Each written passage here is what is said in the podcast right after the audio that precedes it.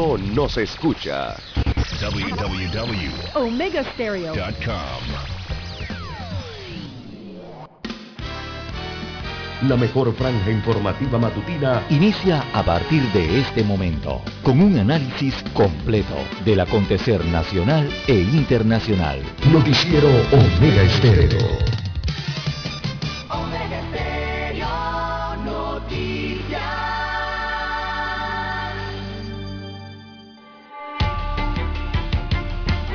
A continuación, los titulares, con los hechos que son noticias hoy.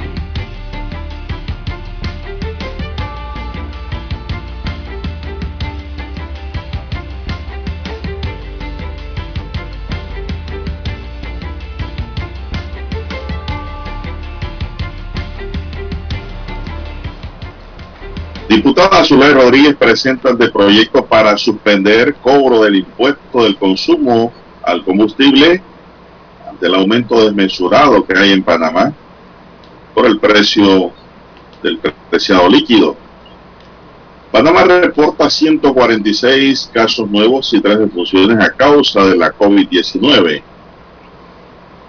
Caja de Seguro Social exige a proveedores agilizar entrega de medicamentos. Biden autoriza 200 millones de dólares más en ayuda militar para Ucrania.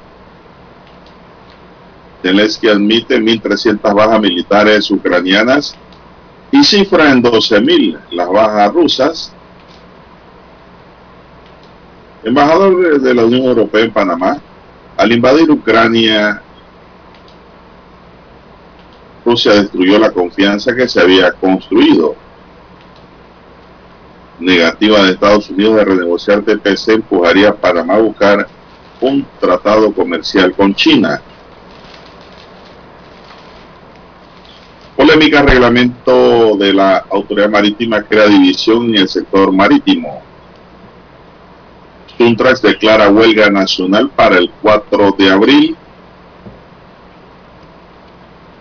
También tenemos, señoras y señores, llaman a su casa, abre la puerta y le disparan. Allanan clínica odontológica Bruja, no, esto no es nuevo en Panamá. Así es. También tenemos que 498 paquetes de drogas han encontrado en buque, en buque mercante. Otros titulares para la fecha. También tenemos que buscan a Callicín y maldad por homicidio registrado en Samaria. Comercializan pruebas anti-COVID sin registro sanitario, advierte el Ministerio de Salud. No compren esas pruebas, que son brujas, no sirven, dice el MINSA. También tenemos para hoy, dentro de la gama de titulares, presunto homicida de Irán ya están identificados. Ayer despidieron a las víctimas. Bien, amigos y amigas, estos son solamente titulares. En breve regresaremos con los detalles de estas y otras noticias.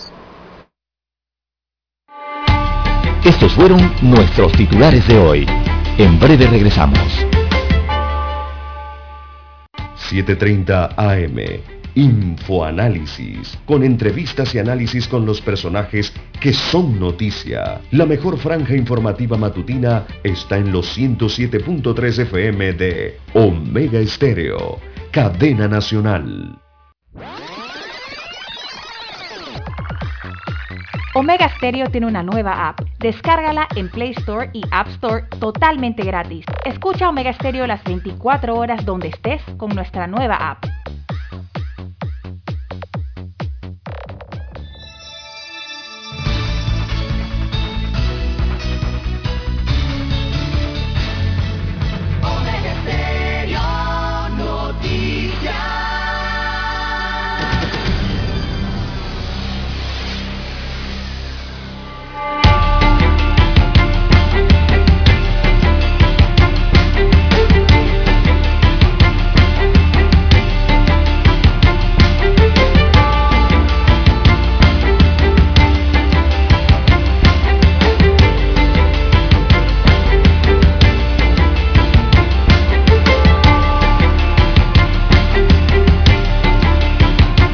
Bien amigos y amigas, muy buenos días. Hoy es martes 15 de marzo del año 2022. En el tablero de controles nos acompaña don Daniel Araúz Pinto. En la mesa informativa les acompañamos. César Lara. Y Juan de Dios Hernández Sanjur para presentarle las noticias, los comentarios y los análisis de lo que pasa en Panamá y el mundo. En dos horas de información, iniciando esta jornada como todos los días, con fe y devoción, agradeciendo a Dios Todopoderoso por esa oportunidad que nos brinda de poder compartir una nueva mañana y de esta forma llegar hacia sus hogares acompañarles en sus vehículos, en su puesto de trabajo y donde quiera que usted se encuentre a esta hora de la madrugada. Pedimos para todos salud, divino tesoro, seguridad y protección, sabiduría y mucha fe. Mi línea directa de comunicación, anoten ahí en el WhatsApp, doble seis catorce catorce cuarenta y cinco, a su entera disposición, doble seis catorce catorce cuarenta y cinco, línea personal de WhatsApp, ahí me pueden escribir para aportar su información, hacer sus preguntas, sus consultas, lo que usted diga. Te manda. Entonces Lara está en el Twitter. Lara, ¿cuál es su cuenta? Bien, estamos en las redes sociales, en arroba César Lara R, arroba César Lara R es la, cuenta en la red social para Twitter, la misma la puedo utilizar para Instagram. Eh, allí puede enviar sus mensajes, sus comentarios, denuncias, fotodenuncias, eh, esa fotografía que es importante también, ¿no? que habla de la denuncia, puede enviarla allí para que todo el resto de los amigos oyentes puedan enterarse, también el resto de los conductores que siguen esa red eh, para obtener mayor información de cómo se desarrolla el flujo vehicular eh, por la mañana de hoy. Ya sabe, todos esos incidentes o accidentes, también usted los puede enviar allí, toda esa información que le sirve al resto de los conductores. Buenos días, eh, don Juan de Dios. ¿Cómo amanece para hoy? También a usted, don Daniel, y a todos ustedes, amigos oyentes, a nivel nacional. También los que ya están conectados en omegaestereo.com, cobertura mundial. Los que ya han activado su aplicación de Omega Stereo nos escuchan en su dispositivo móvil, en su celular. Y también los que ya nos sintonizan a través de televisión, canal 856 de Tigo, televisión pagada por cable a nivel nacional. Buenos días, don Juan de Dios. Buenos días, buenos días, buenos días. Espero que usted esté bien, al igual que don Daniel Araúz. Pinto, el orgullo del Valle de los Lagartos. Contento hoy, está feliz. Dice. Bueno, vamos a entrar en materia, don Dani. En Panamá hay 759.782 casos acumulados confirmados, confirmados de los cuales 146 son casos nuevos. Para las últimas 24 horas se notifican tres defunciones más, tres fallecidos más para un acumulado de 8.140 fallecidos y una letalidad de 1.1 a causa del COVID. Los recuperados ascienden a 749.222 con 433 nuevos recuperados hoy se aplicaron 3.668 pruebas para una positividad de 4.0%.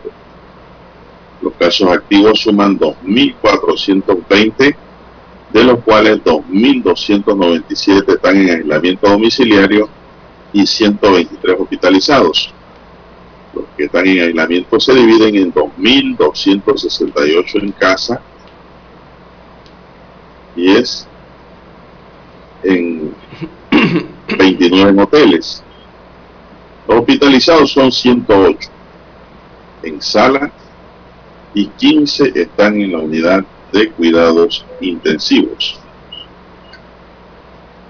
El MINSA reitera a la población a no bajar la guardia, si es, y mantener las medidas de autocuidado para el lavado frecuente de manos, el uso de gel alcoholado, pantalla facial, cuando se utiliza el transporte público, mascarilla y procurar un distanciamiento físico para evitar el contagio.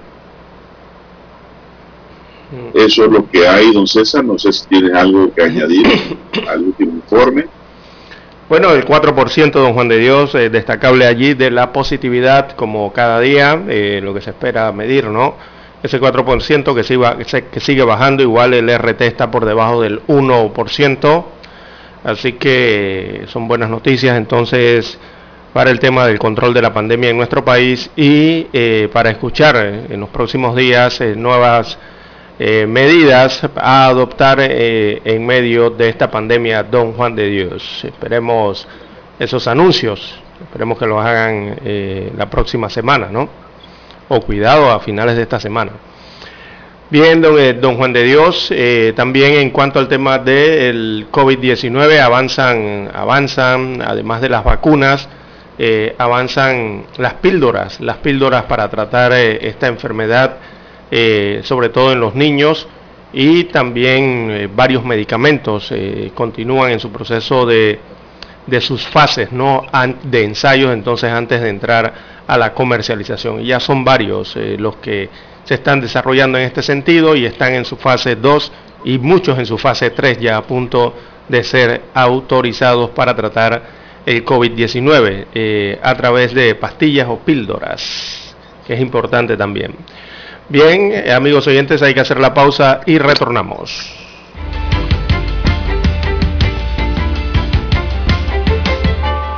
Noticiero Omega Estéreo. La mejor franja informativa matutina está en los 107.3 FM de Omega Estéreo, 530 AM Noticiero Omega Estéreo presenta los hechos nacionales e internacionales más relevantes del día. 7.30 AM. Infoanálisis. Con entrevistas y análisis con los personajes que son noticia. De 8 y 30 a 9 y 30 de la mañana, sin rodeos, con Álvaro Alvarado. De lunes a viernes, por Omega Estéreo.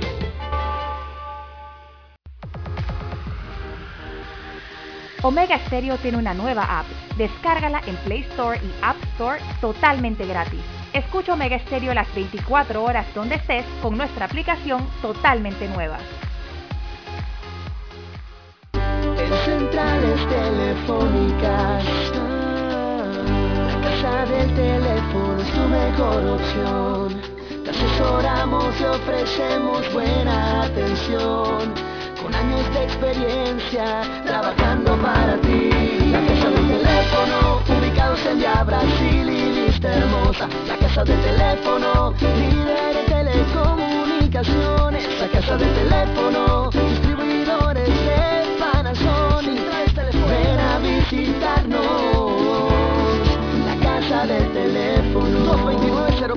229-0465 lsdtcorp.com Distribuidor autorizado Panasonic. Para anunciarse en Omega Estéreo, marque el 269-2237. Con mucho gusto le brindaremos una atención profesional y personalizada. Su publicidad en Omega Estéreo. La escucharán de costa a costa y frontera a frontera. Contáctenos 269-2237. Gracias.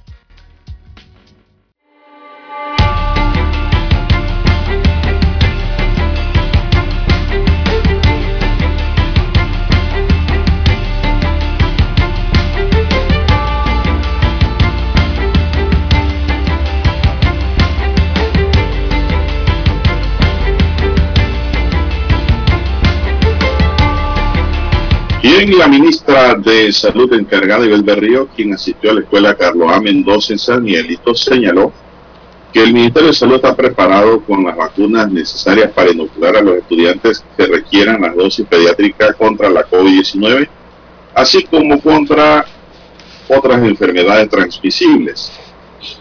Aclaro que se requiere que los padres de familia envíen a las escuelas un documento firmado en el que acepten la aplicación de vacunas en sus hijos, ya que el proceso es completamente voluntario.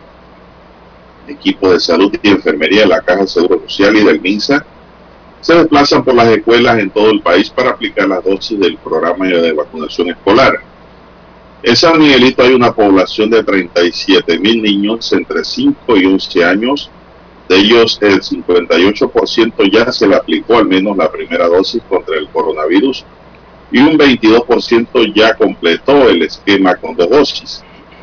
En la región metropolitana habrá vacunación escolar Mañana 15 de marzo en el circuito 87 en la Escuela Federativa de Brasil. Omar Torrijos, bilingüe Unanega, Hogar de la Infancia, Manuel Amador Guerrero, Instituto Nacional, Escuela San Agustín Arango y Escuela Octavio Méndez Pereira. San Agustín Arango. Yo creo que esto está mal. Debe ser Escuela San Agustín. San Agustín, sí. En el circuito 88, en la Escuela República de Guatemala, Escuela Manuel Espinosa Batista, Escuela Mateo Iturralde y la Escuela Federico Velázquez, esto es en el 88.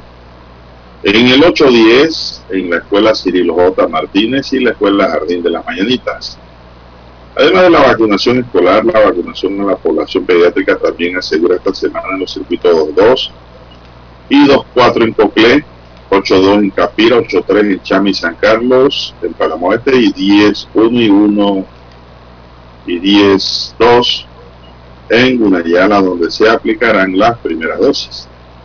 También la operación Panavac 19 tendrá jornada de vacunación para aplicar tercera dosis y dosis de refuerzo en los circuitos 3.1 en Colón, 8.4 en Chepo, 8.9 en Panamá Norte y 9.1 y 9.3 en la provincia de Veraguas. Bien, así es. No sé si tiene algo que añadir, no sé, será este tema de la vacunación. Ya estamos claros, como dice aquí, que los padres de familia eh, deben enviar a la escuela un documento firmado en el que acepten la aplicación de vacunas en sus hijos, ya que el proceso es completamente voluntario. Yo no sé, don César, si eso es correcto, que se haga por un documento. Por lo menos deben pedir la copia de la cédula, ¿no? Anexada al documento, pienso yo. Para la Que autorización. así le permite a la escuela verificar si la firma esa corresponde a la de la cédula. Señores, cúbranse, ¿eh? cúbranse ante los momentos políticos que se viven en Panamá y ante la- los abusos que se producen en las redes sociales. La verdad es que yo hubiese vacunado en la escuela, pero hubiese pedido la asistencia del padre de familia que quería que le vacunaran a su hijo, don César. No sé usted qué piensa. No, sí, claro, la autorización ¿no? Eh, propia del Por acudiente. papel no, no creo en eso. La, que autorización, notariado. la autorización propia del, del acudiente. Y regularmente, digo, ante una vacuna como esta, yo no creo que ningún padre envíe a su hijo solo a vacunarse. No creo que lo haga así. Eh, por la especial de esta vacunación, ¿no? No es la vacunación corriente como el resto que establece la tarjeta o la aprobada en Panamá. Eh, sí, con cédula, don Juan de Dios, y con autorización. Debería ser. Bueno, César, yo recuerdo en mi tiempo de primaria, cuando vacunaban en las escuelas, Dani, hace muchos años, ¿verdad? Dice Dani que él también sabe que hace muchos años, para él también, esto, no había que enviar ningún documento, don César, en aquel entonces. Pero eran las vacunas simples, ¿no? No era contra este COVID. Ujú. El documento es para la COVID, sobre todo, ¿no? Así que bueno, vamos a esperar a ver qué acontece. Son las 5.52 minutos en su noticiero Megesterio, el primero con las últimas.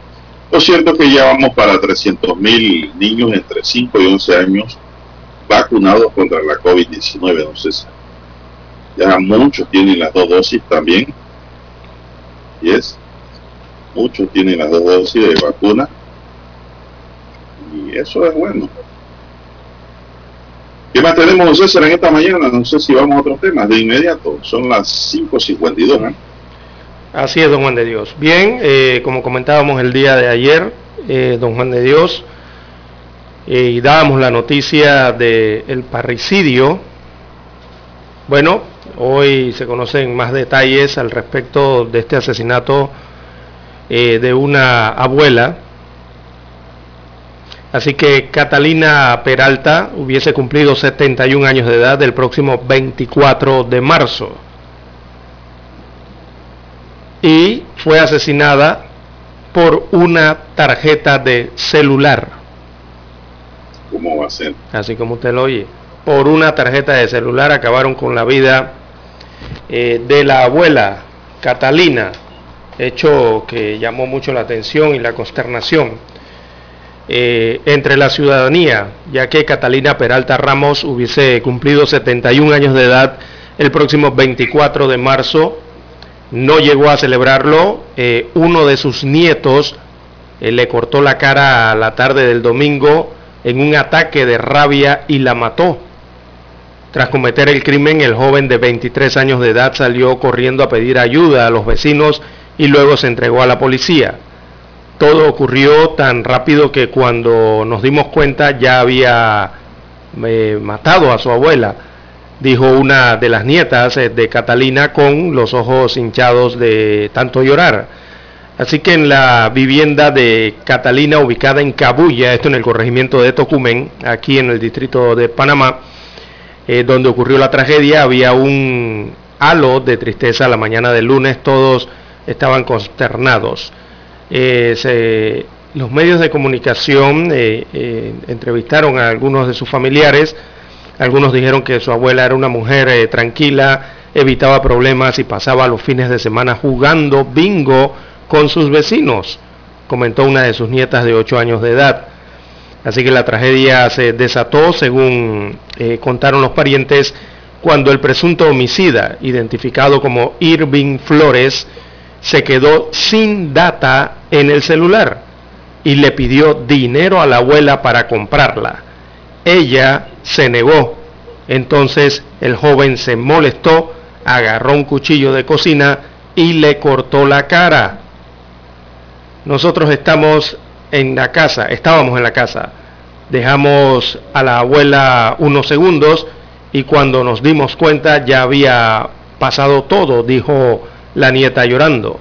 Así que aseguraron que Irving sufre problemas mentales desde que tenía 14 años de edad y que estuvo internado en el hospital psiquiátrico eh, en el Matías Hernández, pero por falta de recursos económicos no pudieron mantenerlo en otros centros de salud mental. Así que él quería ir a esos centros, eh, sabía que estaba mal, eh, comentaron los familiares.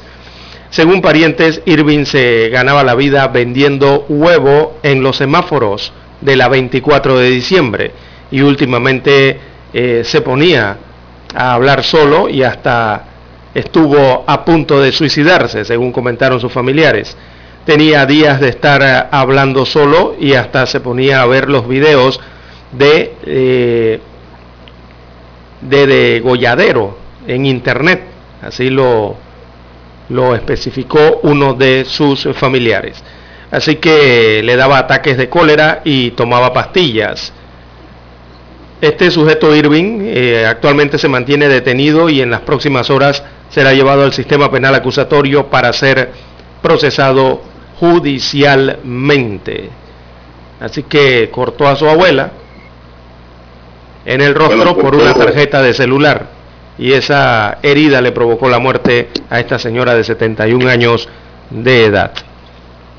Bueno, por todos esos antecedentes que usted ha leído allí, no me extrañaría que lo declaren inimputable, don César. Mm, lo que hablábamos ayer, recuerda. Sí. Pero bueno, eso lo van a determinar, son los médicos forenses del Instituto de Medicina Legal.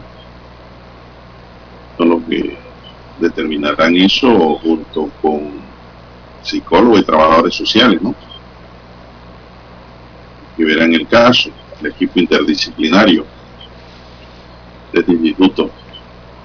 Eh, porque también en estos casos a veces lo declaran imputable, Lara, dependiendo cómo se desarrolló el hecho y si estaban en ese momento en capacidad lúcida cuando cometen esta fechoría.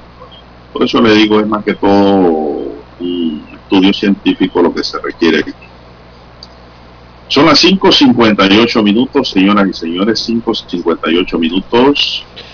Eh, en su noticiero ministerio, el primero con las últimas. Bueno, y bien decía, pues, aquí, eh, don César nos decía nosotros, sus ex, sus estudiantes, el profesor Alejandro Pérez, eh, médico, psiquiatra, el padre descanse, que él falleció, falleció joven, esto de que no hay nada más terrible, don César, que tener un loco en la casa. Así que eso es peor que tener cualquier otro tipo de persona con algún tipo de problemas. Él nos lo decía en el salón, recuerdo yo. Eso es algo terrible y lo más duro es controlar a una persona con problemas mentales en la casa. Y es verdad, mire lo que ha pasado en este caso con la abuela. Un no le costó la vida. Bien, son las 5.59 minutos en su noticiero Megesterio, el primero con las últimas, don Dani. Ya dice Dani que le corresponde el espacio al himno nacional. Adelante, don Dani.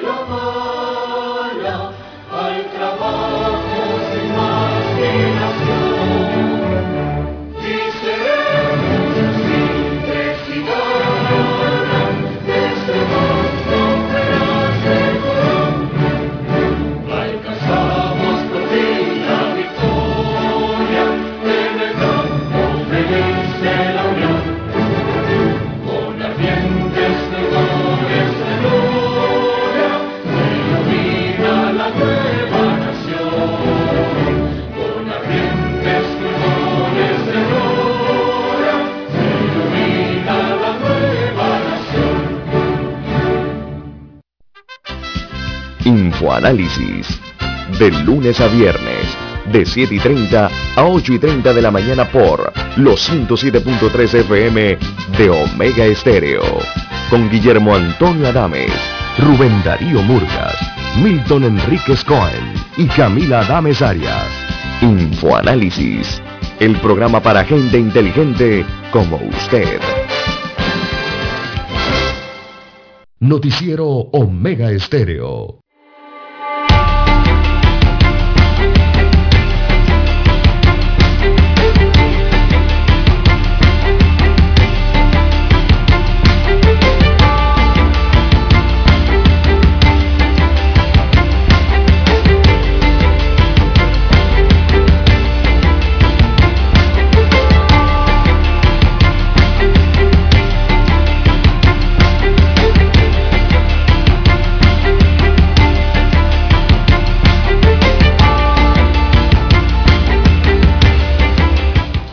Avanzamos. ¿Qué hora tenemos, César? 6-3 minutos de la mañana en todo el territorio nacional, las 6-3.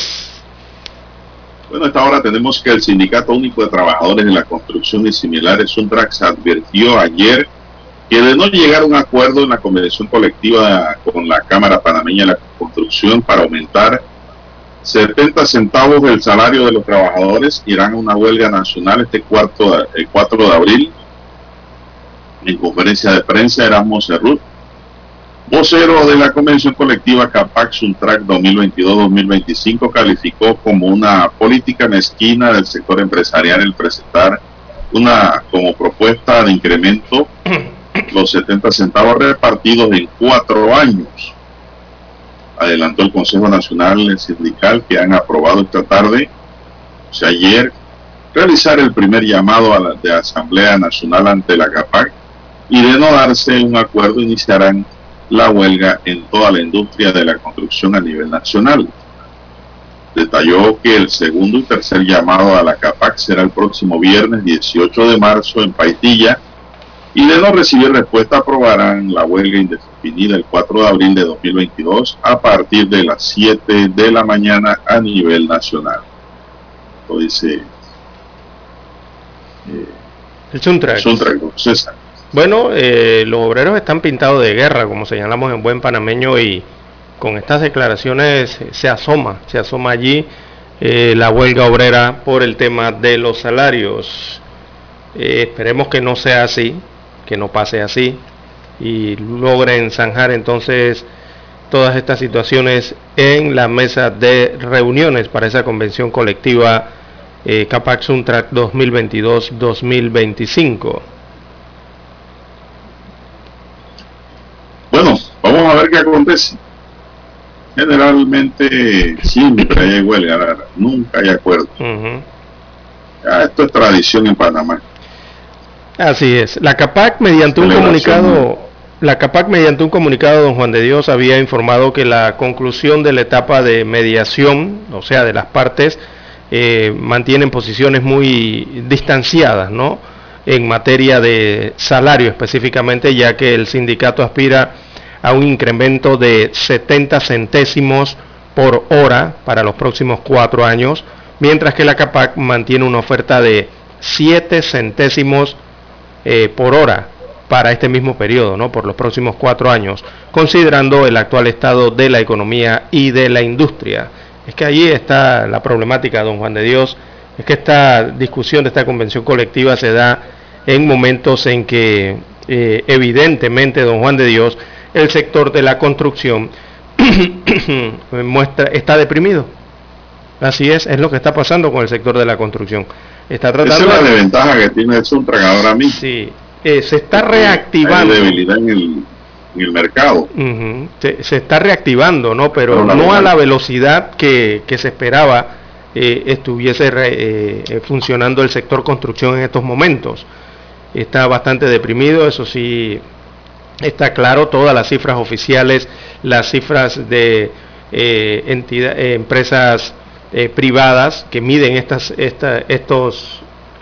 estos sectores lo indican así. No es que estamos inventando eso, sino que lo indican así y no es una sola, no es una percepción, es una realidad basada en cifras. Bueno, es lo que se espera entonces para los próximos días. Eh, los niveles de salario de los trabajadores de la construcción según CAPAC, aún sin este aumento propuesto, eh, digo, sí, vienen siendo los más altos del sector productivo. Eso es, eso es una realidad también. Ellos no es que ganan mal, don Juan de Dios. ¿ah? Eh, no, no, no. Ganan muy bien dentro de los sectores, si comparamos los sectores, ¿no?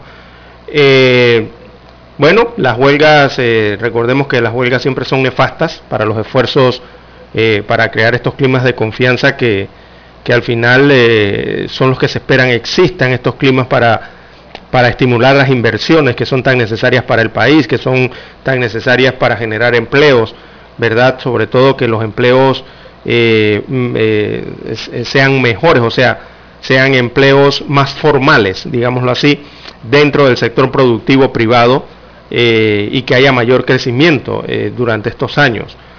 Pero bueno, eh, la huelga de los trabajadores de la construcción eh, si la realizan, esto afectaría eh, la ya golpeada economía del país, don Juan de Dios. Bueno, esperaremos a ver qué salida hay ahí ante esta situación. Pero esto no es novedoso, ¿ah? como ya se lo he dicho, ya esto se ha convertido en una práctica eh, cada vez que hay negociación, no concluyen y vienen, vienen este tipo de manifestaciones. pues La huelga es legal, Lara. Sí, están en su derecho, ¿no? La huelga es un instrumento que hay dentro del Código de Trabajo, ¿no? Como herramienta que le asiste al trabajador. Exactamente. veamos algunos de los números, don Juan de Dios. Eh, para el año 2019, antes de que se diera el COVID-19 en el país, el eh, Producto Interno Bruto, o sea, la participación del sector construcción dentro del PIB, dentro del Producto Interno Bruto me refiero, era de un 14.5% para el año 2019. Eh, ese 14.5% del 2019 cayó a un 8% en el año 2021, o sea, hasta el año pasado. Eh, cayó a 8.5% aproximadamente. Eh, y eso, bueno, reflejando entonces esta, eh, lo que es una contracción de las inversiones y en consecuencia eso genera desempleo también en el sector de la construcción. Si se suma eso al resto de la, de la crisis o lo apretado que está la economía por el tema de la pandemia de la COVID-19, eh, bueno, lastimosamente en el país hay crisis laboral, esta está empeorando eh, aceleradamente y la economía eh, no está generando nuevos empleos al ritmo que lleva, ¿no? a la velocidad que lleva actualmente o a la reactivación que lleva en el momento. Bueno, como no, don César, ya esperaremos pues que acontece. La verdad que todos queremos que se reactive el sector de construcción. Claro, claro. Eso es muy importante, eso genera movimiento económico y pues genera toda, toda clase de actividades, Ahora mismo las eh, inmobiliarias están prácticamente paralizadas en, lo que es construir, ¿no? Invertir en ese rubro. Bienes raíces también, sí. puede hacer que pronto se reactive. Sí, yo, yo eh, hay que hacer el llamado al diálogo. Sí. Aquí el Suntra eh, hay que hacer el llamado al diálogo, don Juan de Dios, que se mantengan en la mesa a ver qué, qué pueden acordar, eh, algún tipo de acuerdo que, al que puedan arribar con la capa que evite una huelga realmente, ¿no? porque eso sería muy duro, eso me parece, un golpe muy esa duro. huelga me parece inevitable, Lara, pero digo, después tienen que sentarse nuevamente en medio de la huelga, de, buscar una salida. Bueno, tenemos en otro tema, son las 6, 11 minutos, don César, que tras la entrada en vigencia de la desgrabación arancelaria en algunos productos sensitivos del Tratado de Promoción Comercial que mantiene Panamá y Estados Unidos, gremios y asociaciones productoras han estado pidiendo que se abra una negociación para tratar el tema de la extensión de la eliminación de algunos productos sensitivos del país, como lácteos, arroz, carne bovina y avícola el ministro de Comercio e Industria, Ramón Martínez, dijo que se envió una nota a Estados Unidos solicitando la apertura del diálogo para renegociar el TPC, pero aún no ha sido contestada. Sin embargo, es optimista al considerar que la visita de los representantes del Departamento de Comercio de Estados Unidos a Panamá la semana pasada es una demostración de interés, de diálogo. Creo que todos los acuerdos están sujetos a revisión respetamos mucho la opinión del señor Tutler, pero vamos a mantener el diálogo, o sea, la revisión del TPC, que es un tema que está en la mesa y vamos a seguir dialogando al respecto, afirmó Martínez, destacando que Estados Unidos es el primer socio comercial de Panamá y con quien mantienen una excelente relación. El pasado 10 de marzo, el encargado de negocio de la Embajada de los Estados Unidos en Panamá, Stuart Tuttle, afirmó en declaraciones a medios locales que no tienen interés en renegociar el TPC con Panamá, sino implementar el que se firmó hace ya casi 10 años. Recuerda que por ese TPC Lara fue que renunció Nito Cortizo.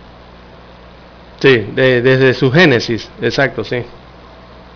Como ministro del gobierno Martín Por el génesis, exacto. No obstante, el ministro de Desarrollo Agropecuario, Augusto Valderrama, advirtió que si Estados Unidos no acepta, tendríamos que buscar alternativas y sería conseguir exportar esos productos a otros países, porque al bajar el arancel a cero entra todo el cerdo, el pollo, el arroz y productos lácteos que quiera de Estados Unidos sin protección y eso pone al productor nacional en una situación más difícil. No pareciera ser como que Nito Cortizo en esa protesta tenía razón, Lara, por lo que el viento que soplan. Según explicó Valderrama, la fórmula pueden ser cuotas, medidas de protección en vía salvaguarda, o sea que estos cuatro productos se les revise su estatus. Con respecto a si otra alternativa para exportar productos sería un tratado de libre comercio con la República Popular China. Dijo que en estos momentos el país asiático acepta que Panamá le exporte sin tratado, pero no descarta un TLC con la poderosa República. Que sería distinto. Recordemos que con los Estados Unidos es de promoción. O sea, eh, este tratado no es de libre comercio con los Estados Unidos, es de promoción. Es distinto a un tratado de libre comercio. Es diferente. Expliquen eso porque la carta que enviaron es la revisión del tratado de promoción comercial. Pero aquí dice que no tienen interés de renegociar ningún TPC con Panamá. Sí, exacto, correcto, un tratado de promoción comercial. Ajá. Pero Panamá quiere revisarlo. Sí, es cierto, lo puede hacer, puede solicitarlo. Ya lo solicitó. Y ya Estados Unidos dijo que no tiene interés. Entonces el ministro de MIDA dice, bueno, habrá que buscar otros mercados con quien podamos negociar el tema. Y otro mercado es la República Popular China. En Panamá tenemos que seguir eh, viendo, tenemos algunos países que también quieren tratado comercial con nosotros. Los chinos andan detrás de nosotros y ya estamos exportando carne a China y también hay posibilidades de exportar carne, cerdo y aves, sostuvo Valderrama precisó que con el país asiático tienen una relación de compra de productos para lo cual ahora mismo están exportando a ese mercado carne de res, café, productos de pescado, por mencionar algunos. Incluso se está trabajando en el protocolo sanitario para la exportación de carne de aves y cerdo, lo que puede ser una solución para facilitar el acceso de esos productos al gigante asiático y acelerar esos proyectos. El protocolo regula la inspección, cuarentena y los requisitos sanitarios veterinarios para exportar productos cárnicos. Bueno, la información es extensa, ¿no? Sigue adelante la información, don César, la estrella de Panamá. Son las 6, 16 minutos, vamos a hacer un alto aquí, vamos a hacer un alto y regresamos en breve.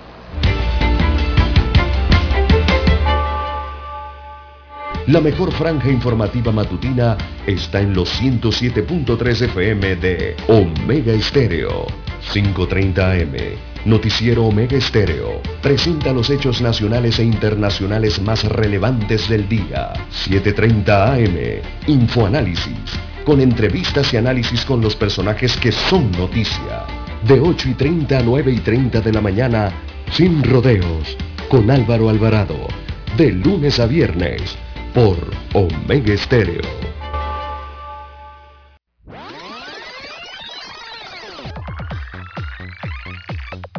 Omega Stereo tiene una nueva app. Descárgala en Play Store y App Store totalmente gratis. Escucha Omega Stereo las 24 horas donde estés con nuestra aplicación 100% renovada.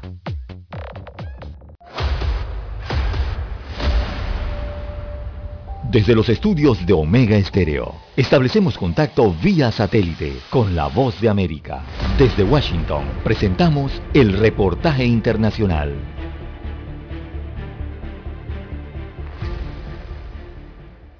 Jornada clave para la diplomacia en Europa del Este cuando las delegaciones de Ucrania y Rusia iniciaron una cuarta ronda de conversaciones de paz un día después de que Rusia lanzara un letal ataque contra una base militar al oeste de Ucrania, a tan solo 25 kilómetros de Polonia, país fronterizo con Ucrania y miembro de la OTAN. Un evento que acabó con la vida de 35 personas e hizo saltar las alarmas dentro de la alianza militar, mientras que desde la administración Biden recordaron que cualquier ataque al territorio de la OTAN provocaría una respuesta total de la alianza. Durante su contacto por videollamada, la delegación ucraniana reitera sus peticiones y demandas basadas en la paz, el alto al fuego inmediato y la retirada de todas las tropas rusas, un pretexto innegociable para el gobierno de Zelensky y que permitirá discutir las relaciones vecinales y un acuerdo político. Según aseguró el líder ucraniano en una de sus múltiples comparecencias diarias, intentó concertar un acuerdo con el presidente ruso Vladimir Putin, sin embargo no tuvo éxito ante la negativa de su homólogo ruso y pese a que las delegaciones de ambos países continúan intercambiando mensajes a diario para organizar los corredores humanitarios y acuerdos de alto el fuego, unos acuerdos que resultaron en fracaso en múltiples ocasiones donde las partes implicadas se acusaron de no respetar el alto el fuego, provocando la muerte de inocentes ucranianos, una terrible realidad que el Papa Francisco condenó y además hizo referencia a la destrucción de Mariupol, una ciudad portuaria al sureste del país y que lleva el nombre de la Virgen María.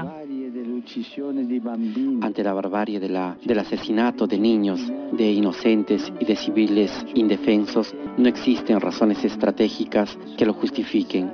Se tiene que cesar esta agresión armada antes de que se llenen los cementerios.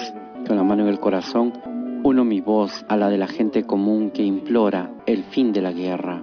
En nombre de Dios, que se escuche el grito de quien sufre y que se ponga fin a los bombardeos y a los ataques. Adicionalmente, su santidad hizo alusión a las conversaciones diplomáticas y pidió a los negociadores extremar sus esfuerzos para buscar una salida que acabe con lo que calificó como una masacre. Judith Martín Rodríguez, Voz de América. Escucharon vía satélite desde Washington el reportaje internacional.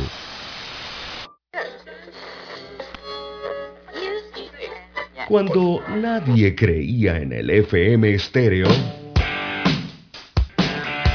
Esta es la nueva generación en radio. Esta es la generación Omega. Construimos el camino que seguirían las demás. Omega Estéreo. 41 años de profesionalismo, evolución e innovación.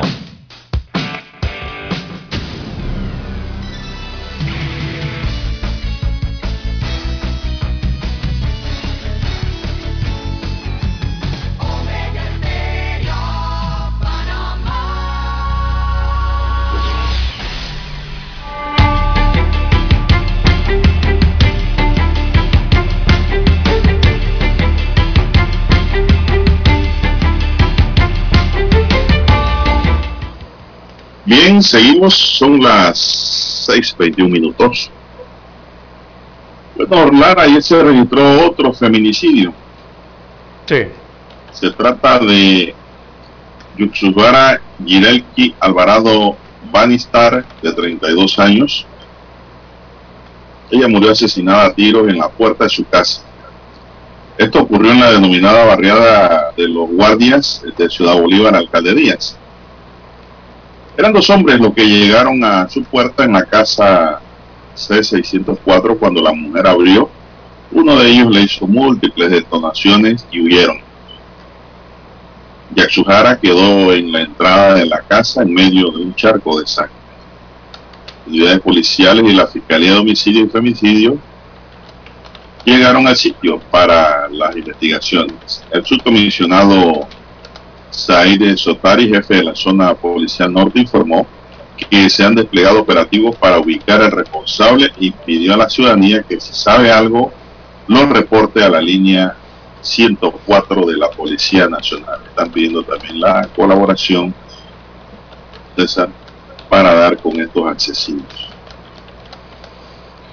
Sí, lastimosamente ocurrió esto ayer, ¿no?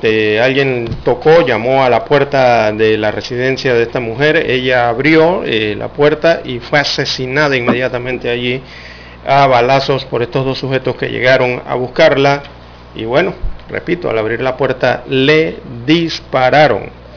También hallaron muerta a una niña en Puerto Armuelles, eh, don Juan de Dios, otra mujer, y esta se está, esto se está investigando hasta el momento allá en la provincia de Chiriquí.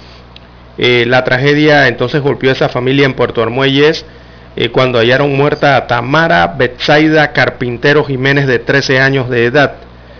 La vecina eh, del lugar, una de las vecinas del lugar contó que a eso del mediodía sintió un olor a quemado y se asomó a la vivienda de Betsaida, de Tamara Betsaida, perdón, para ver qué ocurría y la encontró con arma blanca en su cuerpo, con heridas de arma blanca en su cuerpo.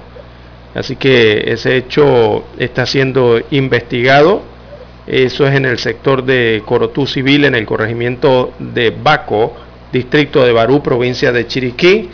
Las autoridades descartaron que se trate de un suicidio. O sea que esto lo van a investigar entonces por eh, homicidio o feminicidio, ¿no? En este caso.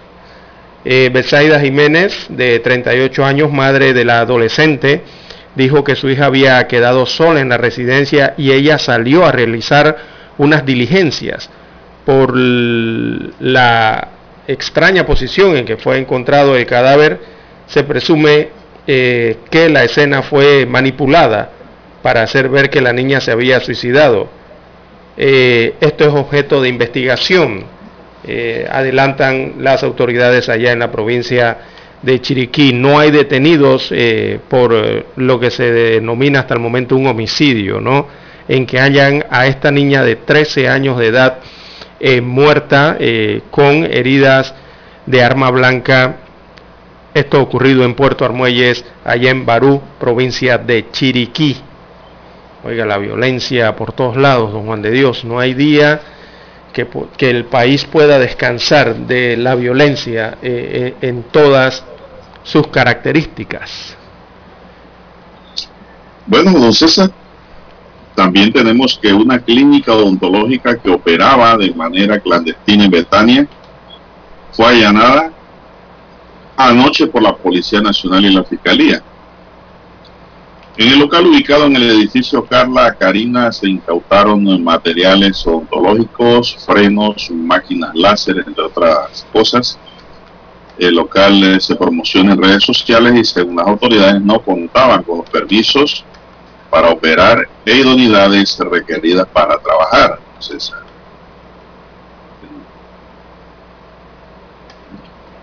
ahora por redes sociales se promociona cualquier alarma. Y le voy a decir que las autoridades fácilmente pueden detectar irregularidades que se estén promocionando por redes usted nunca va a escuchar una clínica seria, don César, promocionándose en la radio, por ejemplo, aquí. Van a promocionarse por también por medios como estos. una clínica que no sea seria, que no sea seria. Bueno, yo lo dije. Ajá, sí. Cualquier clínica que no sea debidamente registrada. No se va a anunciar en la radio abierta que la van a escuchar miles de personas, como lo que escuchan Omega para citar un ejemplo. ¿no? o en cualquier otro medio, escrito o televisión. ¿no? Sí, van a utilizar cualquier medio alterno, que no necesariamente es un medio convencional, porque eso conlleva a Lara una serie de responsabilidades, ¿no? Y eso es lo que está ocurriendo. Entonces, don César, era una clínica bruja, dice la policía. Son las 6.27 minutos en su noticiero Omega Estéreo, el primero con las últimas. Oígame, los tabloides están llenos de noticias, eh, Lara del mundo rojo, como se le conoce, ¿verdad? La crónica roja. Imagínense que ahora pues aquí tenemos que José Antonio Prado fue asesinado mientras se encontraba en su residencia con su familia en el sector 4 de Samaria en San Miguelito. Dos sujetos le dispararon reiteradas veces a la víctima, la cual falleció dentro del inmueble ubicado frente al antiguo bar Ana. Uno de los disparos lo alcanzó en el cuello el comisionado Simón Enríquez, director de la policía, detalló que a pesar de lo incipiente del caso ya se manejan varias líneas de investigación, a la vez que descartó que este hecho de sangre esté relacionado con el doble homicidio ocurrido en San Miguelito el fin de semana. Precisamente ahí cerquita, entonces en el sector 4 de Samaria está la estación de policía. Eh, Samaria Piedra, ese es, Samaria Piedra, se llama así ese sector, sector 4, en San Miguelito.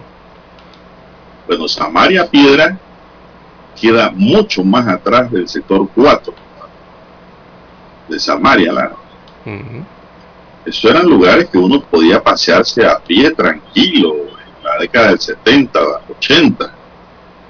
Ahora pasar por allí, la de pasar por la fosa de un león la fausa de un león o de un cocodrilo. Peligroso. peligroso ahora. Todo se ha ido dañando. La sociedad se ha ido corroyendo. Todo ha sido de mal en peor. Y no solo esto en Samaria, sino todos los lugares eh, de las afueras de la ciudad. Sí, mire las provincias, sobre todo Chiriquí, don Juan de Dios. No hay un día que de Chiriquí no se registre hechos de violencia con estas características, eh, sobre todo en, los distritos que son fronterizos, ¿no? Con el hermano país de Costa Rica, donde más se verifican este tipo de situaciones.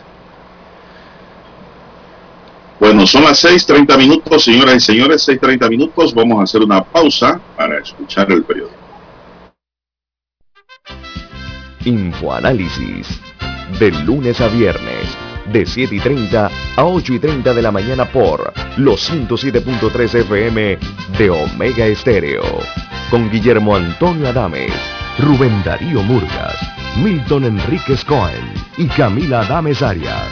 Infoanálisis, el programa para gente inteligente como usted.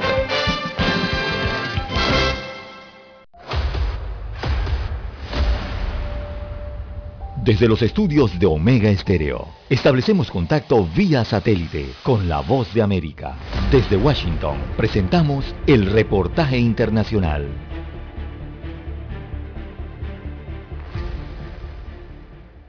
Las protestas contra Rusia por la invasión a Ucrania persisten en varias ciudades del mundo, en especial en Europa, como Varsovia, Londres, Frankfurt, Berlín y otro tanto dentro del territorio ruso. Y este fin de semana miles de personas se reunieron para pedir un alto al fuego y la paz inmediata en territorio ucraniano, incluso en Rusia, pese a las fuertes restricciones que las autoridades han impuesto a los manifestantes. Las marchas con carteles y vigilias para mostrar su desacuerdo con las medidas adoptadas por el presidente Putin son la constante desde hace varias semanas. Una de las protestas masivas fue convocada por los sindicatos alemanes que reunió a miles de personas portando los colores azul y amarillo que representaban la bandera de Ucrania y mostrando carteles con frases como alto a la guerra y paz y solidaridad para el pueblo de Ucrania. Muchos de los asistentes a esta manifestación en Berlín aseguraban que las recientes imágenes que el mundo ha visto en Ucrania les recortaba los bombardeos sufridos por las ciudades alemanas durante la Segunda Guerra Mundial. Incluso algunos de los participantes eran personas nacidas en Rusia y que actualmente viven en la capital alemana y aseguraban estar avergonzados por lo que el gobierno de su país estaba haciendo. Por otra parte, el Grupo de Derechos Humanos OVD resaltó la fuerte presencia militar y de policía en los principales lugares de Moscú y algunas ciudades rusas a fin de evitar los actos multitudinarios de manifestaciones en contra de las medidas gubernamentales y destacó que durante el fin de semana más de 600 personas fueron retenidas por las autoridades, lo que eleva el número total a unas 5.000 personas apresadas desde que arrancó la escalada militar en Ucrania. De igual forma, algunos habitantes de ciudades como Milán, Nápoles, Barcelona y otras salieron a la calle durante los últimos días para mostrar su apoyo al pueblo ucraniano. Héctor Contreras, Voz de América, Washington. Escucharon vía satélite desde Washington el reportaje internacional. Omega Estéreo, 24 horas en FM Estéreo. Las noticias impresas en tinta sobre papel. Con ustedes. Escuchando el periódico. Los titulares de las primeras planas de los diarios estándares de circulación en Panamá.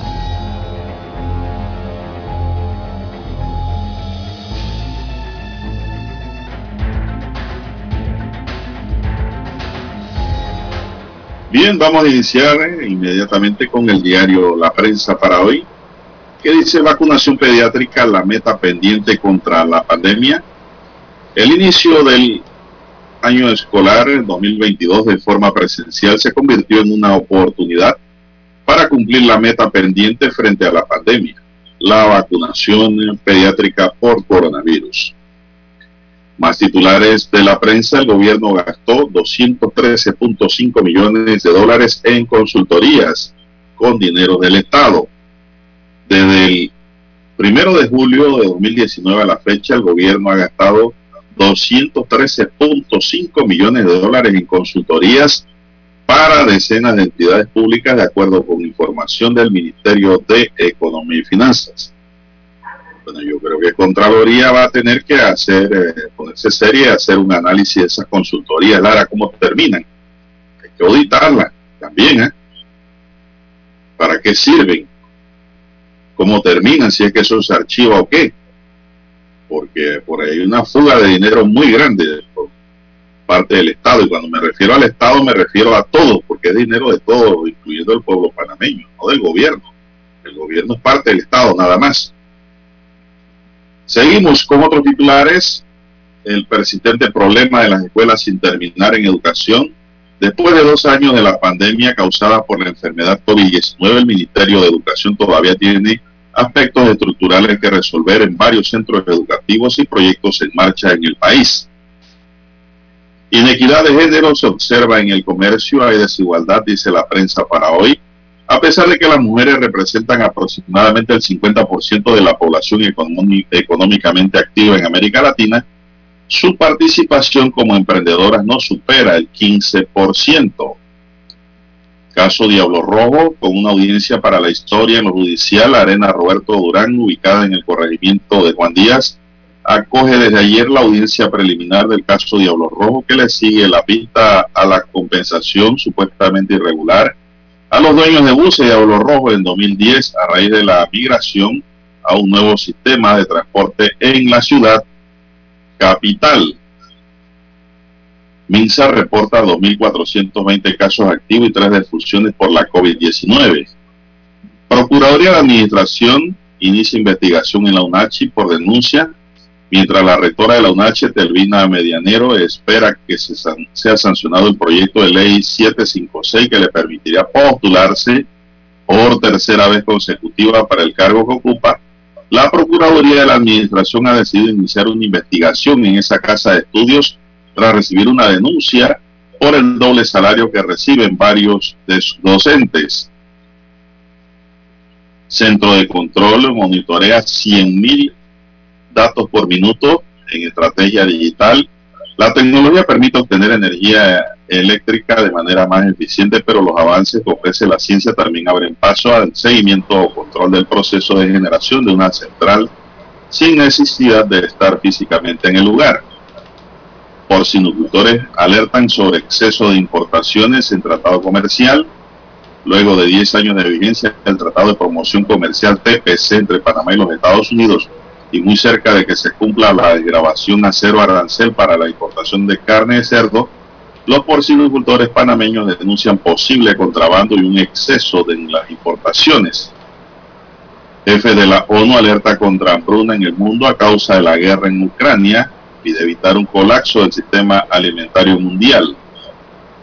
Mesa técnica entrega dos recomendaciones para enfrentar desabastecimiento de medicamentos. Guerra en Ucrania sigue sumando víctimas por hostilidades. Condenan a exministro Ferrufino a cuatro años de prisión por corrupción. El juzgado tercero liquidador de causas penales condenó al exministro de Desarrollo Social Guillermo Ferrufino a una nueva pena, ahora de 48 meses de prisión, y a dos particulares a una pena de 36 meses de año, 36 meses de cárcel debe ser, por la comisión del delito de corrupción de servidor público por la adquisición irregular de un vehículo. El poder del perro y campeón una combinación ganadora en cine. También tenemos que Invertirá más de 250 millones de dólares en redes, en telecomunicaciones. El automovilismo nacional tendrá la primera válida de 2022 el 19 y 20 de marzo, así que pues ya lo saben los amantes de emoción en los motores.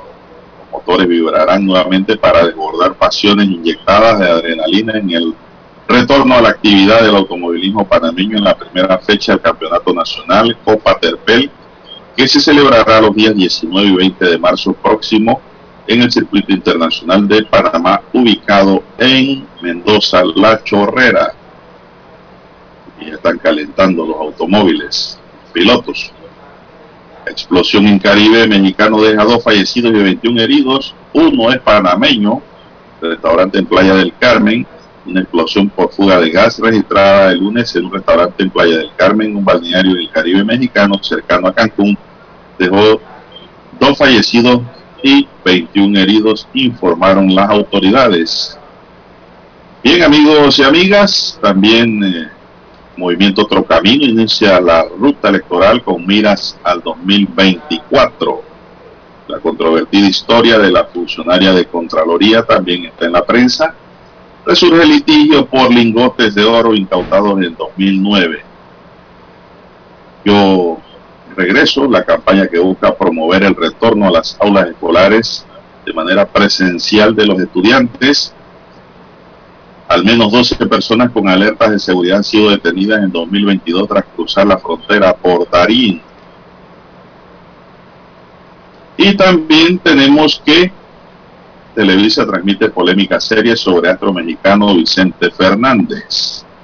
Amigos y amigas, estos son titulares del diario La Prensa que le ofrecemos en esta mañana y de inmediato pasamos ahora con los titulares del diario La Estrella de Panamá. Así es, don Juan de Dios. El diario La Estrella de Panamá titula para hoy, Gobierno reactivaría negociaciones comerciales con China. Así que en medio de las tensiones entre Panamá y Estados Unidos de América por el Tratado de Promoción Comercial, el ministro de Desarrollo Agropecuario Augusto Valderrama informó de la posibilidad de reactivar las negociaciones del acuerdo comercial con China, que llegaron hasta una quinta ronda de negociaciones en la pasada administración. Bueno, citan al ministro de Desarrollo Agropecuario hoy en el diario La Estrella de Panamá, abro comillas, le cito, si Estados Unidos de América no acepta revisar el TPC, tendríamos que buscar algunas alternativas y sería conseguir exportar esos productos a otros países, entre los cuales mencionó China. También para hoy la estrella de Panamá titula Representantes de la Unión Europea hablan del conflicto eh, se refieren específicamente al conflicto de Ucrania. Aparece fotografía del embajador de la Unión Europea en Panamá. Él es de nombre Chris Hornamert. Eh, conversó con la estrella de Panamá sobre los bombardeos rusos a Ucrania. Reiteró que el organismo condena la intervención militar. También para hoy la portada de la estrella de Panamá titula Política, Arte y Religión, experiencias de la marroquí Asama Chaví. Bueno, Asama Chaví fue la primera mujer en ser alcaldesa de una ciudad urbana en Marruecos, eso en África. Estuvo en Panamá ella y narra su experiencia en la política, en el arte, la religión y el movimiento feminista. En otros títulos, para la mañana de hoy de la decana de la prensa nacional, la educación como un sistema holístico y humanista para los adolescentes es un tema que está en la plana de cultura. Así es, holístico. Bien, también en los deportes, eh, perspectivas eh, de la última sesión de los octavos de final de la Champions League. Hay un análisis al respecto. En otros títulos eh, de la estrella de Panamá para hoy, Suntra convoca a huelga para el 4 de abril. Esto en referencia al tema de la convención colectiva. Así que el Suntrag advierte que si no logra un acuerdo con la CAPAC sobre la nueva convención colectiva, empezará una huelga laboral desde el 4 de abril próximo. El Suntrag pide 70 centésimos de dólar, de Balboa, perdón, eh, por hora, mientras la CAPAC eh, eh, le tiene la propuesta de 7 centésimos de Balboa también por hora. Bien, aparece fotografía de la arena Roberto Durán, ubicada en Juan Díaz. Eh, bueno, hay una larga fila aquí, se observa en esa fotografía, y, no se trata de otra cosa que la audiencia para 543 personas por el caso de los Diablos Rojos. Por eso se observa la gran cantidad de personas haciendo fila Eso no es ni para beca universal, ni para inscribirse en partido político, ni para ver una cartilla boxística. No, allá se está realizando una audiencia a 543 personas. Bien, en otros títulos del diario La Estrella de Panamá para hoy en la sección de salud, dieta balanceada y ejercicio para evitar la diabetes y la obesidad. Hay recomendaciones allí en la página 4B. También para hoy, reglamentación de la autoridad marítima genera inquietud. Veamos qué dice esta información. Se trata de una propuesta de la Autoridad Marítima de Panamá para una nueva reglamentación del practicaje marítimo. Esta no ha sido bien recibida por la Cámara Panameña Marítima, que considera afectaría la competitividad del país. Además de que la Dirección de Gente del Mar de esa misma entidad tendría poderes para imponer sanciones administrativas y multas. En Café La Estrella, bueno, desarrollan el tema matemática, una disciplina cotidiana. Así que la matemática es más que una materia escolar, es una disciplina que forma parte de lo cotidiano y como señala la Fundación Panameña para la Promoción de las Matemáticas, incentiva el trabajo en equipo, destaca el reporte de la sección Café La Estrella. Bien, amigos oyentes, estos son los principales titulares que muestra en portada el diario La Prensa para la mañana de hoy. Con ella concluimos la lectura de los principales titulares de los diarios estándares de circulación nacional. Hasta aquí, escuchando el periódico. Las noticias de primera plana, impresas en tinta sobre papel. 7.30 AM. Infoanálisis, con entrevistas y análisis con los personajes que son noticia. La mejor franja informativa matutina está en los 107.3 FM de Omega Estéreo, cadena nacional. Para anunciarse en Omega Estéreo, marque el 269-2237. Con mucho gusto le brindaremos una atención profesional y personalizada. Su publicidad en Omega Estéreo. La escucharán de costa a costa y frontera a frontera. Contáctenos 269-2237. Gracias.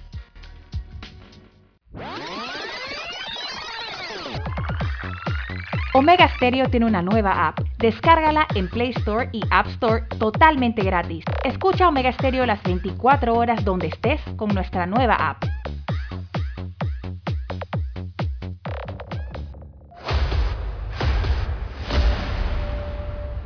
Desde los estudios de Omega Estéreo, establecemos contacto vía satélite con la voz de América.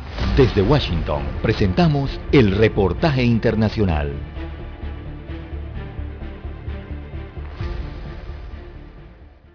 Diversas reacciones surgieron en Estados Unidos y el mundo luego de la muerte del videoperiodista Brent Renault en Irpin. El portavoz del Departamento de Estado de Estados Unidos, Ned Price, dijo a través de un tuit, abrimos comillas, estamos horrorizados de que las fuerzas del Kremlin hayan asesinado y herido a periodistas y cineastas no combatientes en Ucrania. Extendemos nuestras condolencias a todos los afectados por esta horrible violencia. Este es otro ejemplo espantoso de acciones indiscriminadas del Kremlin, escribió Price. La policía de la región de Kiev confirmó el fallecimiento de Renaud y dijeron que otro colega suyo resultó herido al ser baleados por fuerzas rusas en Ucrania. La fuerza policial dijo el domingo en su sitio web oficial que las tropas rusas abrieron fuego contra el automóvil de Renault. Un portavoz del diario The New York Times dijo que Renault, de 50 años, era un cineasta talentoso que colaboró con el Times durante años y aclaró que no estaba trabajando para ellos al momento de su muerte. Por su parte, Juan Arredondo, el otro periodista que resultó herido, relató que fueron atacados cuando se acercaban a un puesto de control y le dijo a la periodista italiana Annalisa Camilli en una entrevista desde el hospital que Renaud recibió un disparo en el cuello mientras estaban filmando a los refugiados que huían del área. Mientras tanto, la Agencia de las Naciones Unidas para los Refugiados informó que la cifra de los que huyen de la guerra se acerca a los 2.700.000 personas y según los detalles que manejan, más de 1.600.000 están en Polonia. Los otros refugiados están repartidos en Hungría, Eslovaquia, Moldavia, Rumania y en Bielorrusia, mientras que más de 300.000 refugiados ucranianos se encuentran en otros países europeos no vecinos con Ucrania. Este éxodo de refugiados ucranianos es el mayor que se vive en Europa desde la Segunda Guerra Mundial, superando incluso los que causaron todas las guerras en la antigua Yugoslavia durante la década de los años 90 en el siglo pasado, que fue de aproximadamente 2.400.000 según cálculos de organizaciones humanitarias. Yoconda Tapia, Voz de América, Washington. Escucharon vía satélite desde Washington el reportaje internacional. La mejor franja informativa matutina está en los 107.3 FM de Omega Estéreo, 530 AM. Noticiero Omega Estéreo presenta los hechos nacionales e internacionales más relevantes del día. 730 AM.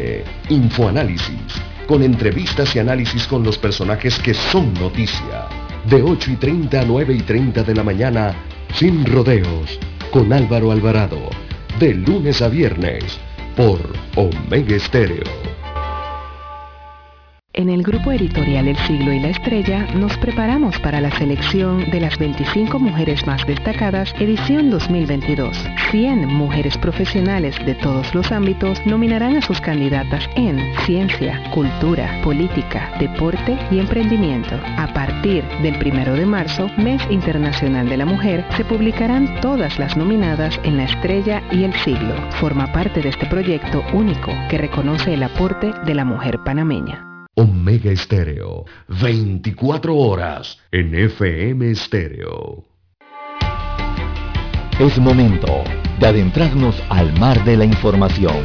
Este es el resultado de nuestra navegación por las noticias internacionales más importantes en este momento.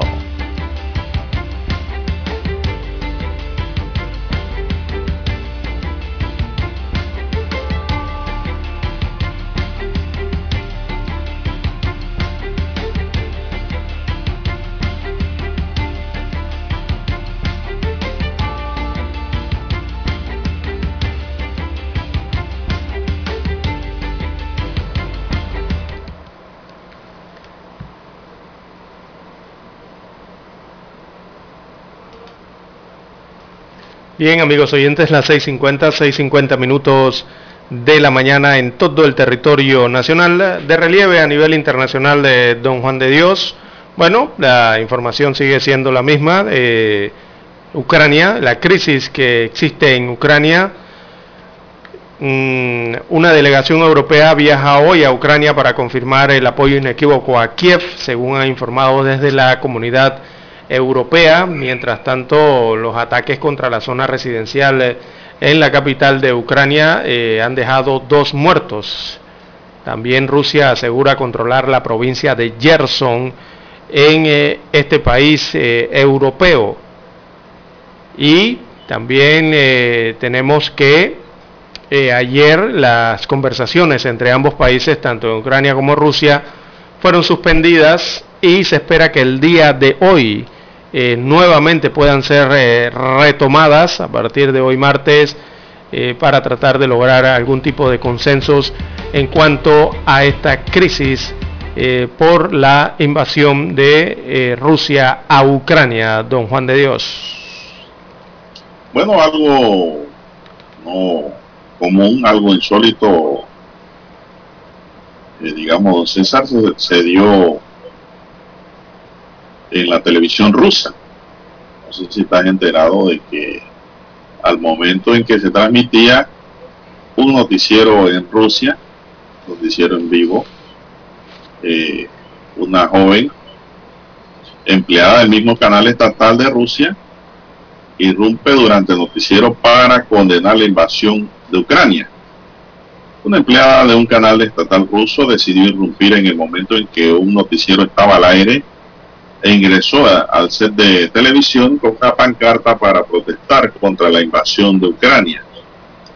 Ahora la mujer enfrenta graves consecuencias penales por este hecho, César.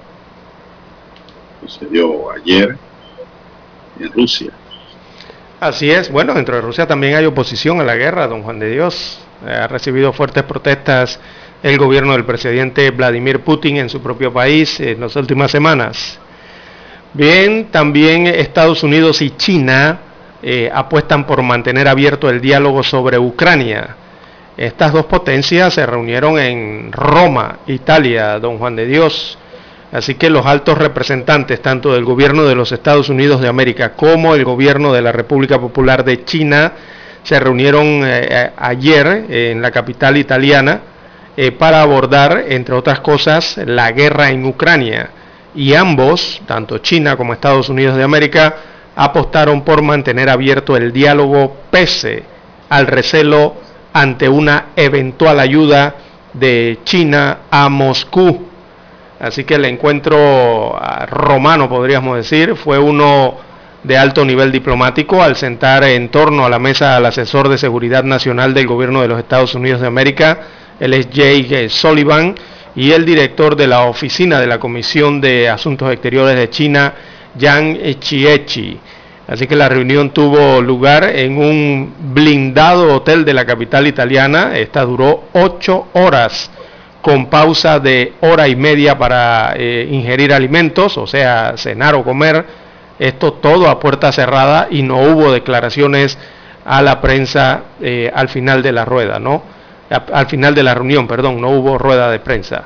Eh, pero más allá del valor del acercamiento, se vio sobrevalorado por las sospechas estadounidenses de una supuesta petición de ayuda militar de Moscú a Beijing, que los aludidos niegan. Así que todo el foco estuvo evidentemente en la guerra de Ucrania en esa eh, reunión.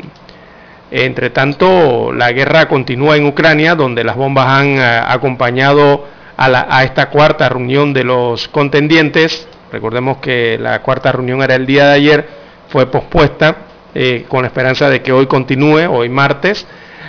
Eh, pero el conflicto además se ha visto ensombrecido más eh, si cabe por una sospecha, esa otra sospecha de la que hablan a nivel internacional, de que Rusia o China podría darle ayuda a Rusia o viceversa, ¿no? Rusia habría hecho una petición a China para ayuda militar. El portavoz de Vladimir Putin, de nombre Dmitry Peskov, eh, negó que se haya pedido ayuda a Beijing, o sea, a China. Y lo mismo hizo la Embajada de China en Roma, que acusó a Estados Unidos de América de difundir informaciones falsas en contra eh, de la República Popular de China sobre la cuestión de Ucrania. Así que la posición de China sobre la cuestión ucraniana es coherente y clara siempre hemos desarrollado un papel constructivo apoyando la paz y promoviendo las negociaciones, publicaron en Twitter las autoridades chinas. Bueno, así está entonces eh, lo que ocurre fuera del escenario en Ucrania, acá tanto en el escenario diplomático a nivel internacional. Bueno, como no, don César. Eh, Diosdado Cabello sería detenido si entra a Argentina por una orden judicial tras un pedido de extradición de Estados Unidos. La justicia argentina ordenó la detención de Diosdado Cabello si ingresa al país. El vicepresidente del oficialista Partido Socialista Unido de Venezuela es investigado en Estados Unidos por supuesto narcotráfico y en un juzgado de Nueva York se pidió su extradición. ¿Qué pasará o qué pasaría ahora si Cabello ingresa a cualquier provincia de Argentina? Apenas pase la frontera. Bueno, sería detenido Lara por la justicia argentina para ser enviado a los Estados Unidos. Es decir, se le limita su campo de movimiento al político venezolano. Pero hago otra pregunta yo ahora. ¿Qué efectos tendría esta situación ante la busca, búsqueda de relaciones comerciales entre Biden y Maduro. Entonces, realmente, aunque ayer leí Lara en redes, no sé si usted ha visto algo de eso, de que el precio del petróleo se congeló ya, si va hacia atrás. Sí, no, no ha escalado tanto el precio del petróleo, don Juan de Dios. Eh, muchos esperaran, esperaban que subiera a 130, 145, hasta 150 dólares. Pero la verdad, eh, en las cotizaciones se ha estabilizado, eh, no ha pasado del balbo de 115 dólares. bueno, la última lectura que vi fue hasta 115, pero ha bajado a 104, 105 dólares. Se ha mantenido por allí, ¿no? algo estable. Así que por lo menos dentro de la situación es, eh, es una noticia algo reconfortante para los bolsillos eh, de la, de la humanidad, don Juan de Dios, porque el mundo realmente requiere del petróleo, no simplemente los países occidentales, sino también los orientales, todos. Todo se hace a base de petróleo, lastimosamente, don Juan de Dios, es una dependencia mundial a este oro negro el congelamiento se pudiese estar dando, Lara, por las conversaciones que están pues dándose entre rusos y ucranios. ucranios. Y también dice por la paralización que hay en China en cuanto al COVID, por el brote de COVID. sí, que es otra situación preocupante. Incidir. Pero así leí ayer de que pues el precio del barril entra en especie de un congelamiento. Sí, e, eso de, de Shenzhen, en, el sur de China, es preocupante, don Juan de Dios. Eh, hayan confinado a 17 millones de residentes en esta ciudad eh, por brote de COVID-19. Y digo que es preocupante porque Shenzhen es la provincia donde se fabrican la mayor cantidad de componentes electrónicos, don Juan de Dios, en China.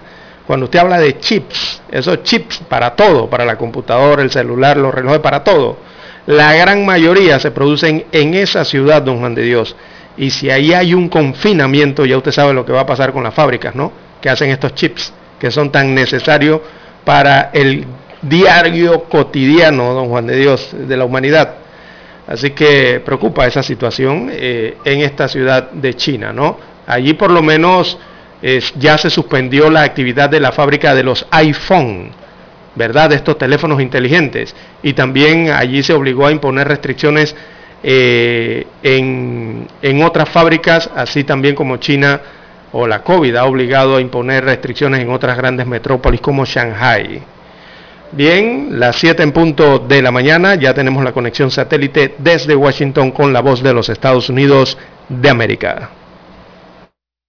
El satélite indica que es momento de nuestra conexión. Desde Washington vía satélite y para Omega Estéreo de Panamá, buenos días América. Buenos días América, vía satélite desde Washington.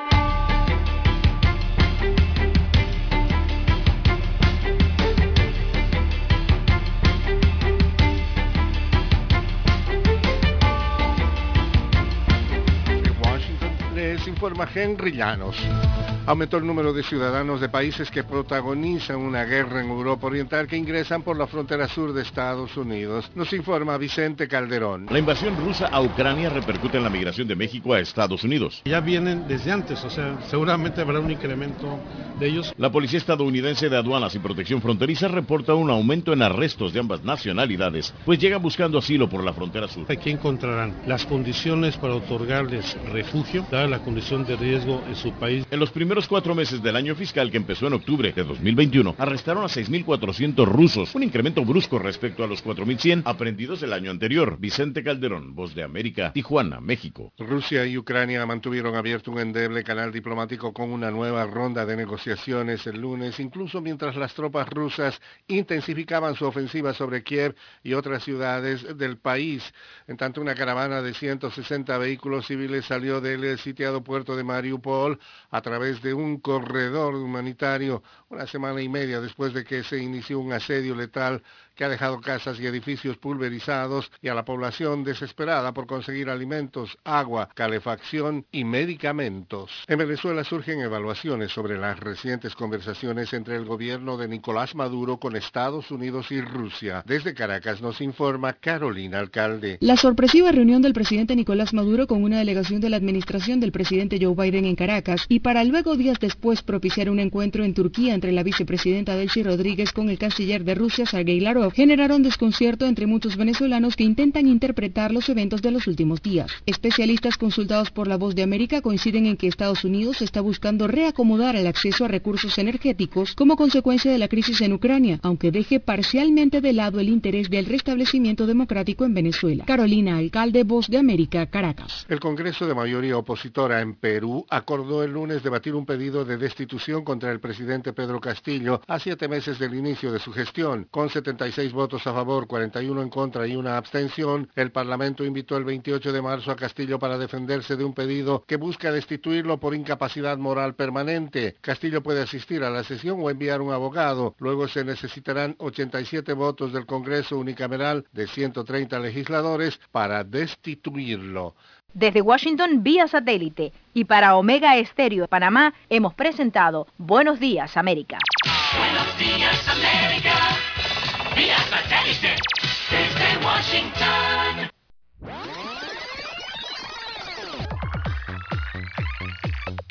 Omega Stereo tiene una nueva app. Descárgala en Play Store y App Store totalmente gratis. Escucha Omega Stereo las 24 horas donde estés con nuestra aplicación 100% renovada. Omega Stereo Noticias.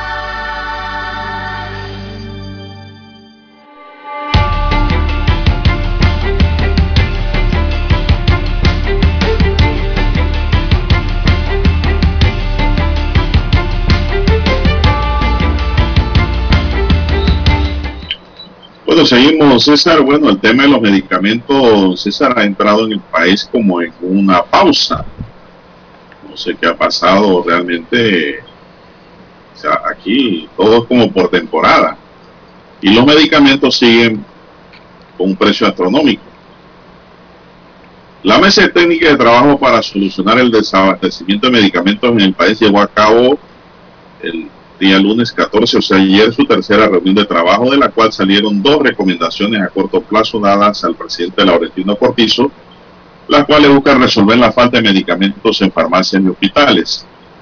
Los miembros de la mesa técnica de medicamentos aprobaron la propuesta de, del vicepresidente José Gabriel Carrizo de recomendar al presidente Cortizo que mediante decreto ejecutivo reglamente el procedimiento para la adquisición de medicamentos en caso de desabastecimiento crítico y también se va a sugerir al jefe del Ejecutivo que Panamá se afilie al Observatorio de Medicamentos Regionales a través de la Oficina Nacional de Naciones Unidas. Enrique Lao Cortés, director de la Caja de Seguro Social, explicó que la primera recomendación cuando la Caja de Seguro Social o el Ministerio de Salud estemos desabastecidos de medicamentos que requiera la población y no los tenemos disponibles en el país, se realizará un procedimiento que permitiría adquirirlos en donde se encuentren, dijo. Carrizo señaló que la reglamentación mediante el decreto ejecutivo debe hacerse lo antes posible para que una vez establecido el desabastecimiento crítico pase a la compra de medicamentos requeridos. Eso contribuiría a acelerar el proceso de compra y evitar desabastecimiento. En cuanto al Observatorio de Medicamentos Regionales, el vicepresidente considera que es una herramienta que nos va a permitir analizar de manera práctica y razonable los precios de los medicamentos, hacer comparación de precios en todo el sector y así la adquisición sea más competitiva. Este observatorio registra los precios de los medicamentos de 21 países de la región, explicó por su lado la ministra de Salud, eh, consejera Eira Ruiz. Esto nos permite negociar con datos los precios en las licitaciones y en las compras a nivel internacional. Esa mesa técnica se instaló el 21 de febrero y está bajo la coordinación del vicepresidente y el ministro de la presidencia. Las autoridades informaron que esta mesa técnica de trabajo están representados todos los sectores relacionados con el tema. César, pero han hablado de todo menos lo que nos interesa a la mayoría de los panameños, Exactamente. es el precio alto en las farmacias privadas, Exactamente, Dios el abuso que hay en el precio de los medicamentos a nivel privado. Están tratando un tema que tienen que tratarlo por obligación, Sí. que es el tema no. de la Caja de Seguro Social y el Ministerio de Salud con el desabastecimiento. Esto lo tienen que resolver indudablemente. Sí, eso ya lo sabemos. El, el detalle está aquí Y ya en, lo sabemos. en, en- en cómo echan acabar. para adelante, echan para atrás, echan para adelante y es lo mismo al Sí, final de la historia. no, lo- al final lo que que los panameños quieren, eh, eh, el- hay que, lo que queremos saber es cómo van a acabar con el juega vivo que ha eh, degenerado en esta problemática del alto costo de los medicamentos en el país, don Juan de Dios, tanto para los que compra algunos la caja del Seguro Social y los otros que se venden en las farmacias privadas, porque tiene que haber un distribuidor que adquiera el medicamento y por ley, vía ley, lo eh, envía a la caja del Seguro Social y también tiene que haber es otro eh, eh, importador o empresa o distribuidora que los adquiera para el sector privado, don Juan de Dios. Entonces, ¿por qué sigue ese alto precio, ese alto costo? Eh, no, queremos que se metan a tocar la llaga. Exacto. Pero hay nada, sobre eso nada. Digo, con los dineros del Estado pueden hacer eh, lo que le da la gana ahora mismo. Los dineros de la caja y del Ministerio de Salud que es un dinero pues de los panameños, pero que lo administra el gobierno de turno. El problema fundamental es el alto precio de los medicamentos comparativamente hablando con los mercados internacionales en la forma tal como se venden en Panamá. ¿Cómo usted justifica una diferencia de 40, 50, 100, 200 dólares en un medicamento que tiene un precio distinto en Colombia, en Costa Rica, en México versus de Panamá?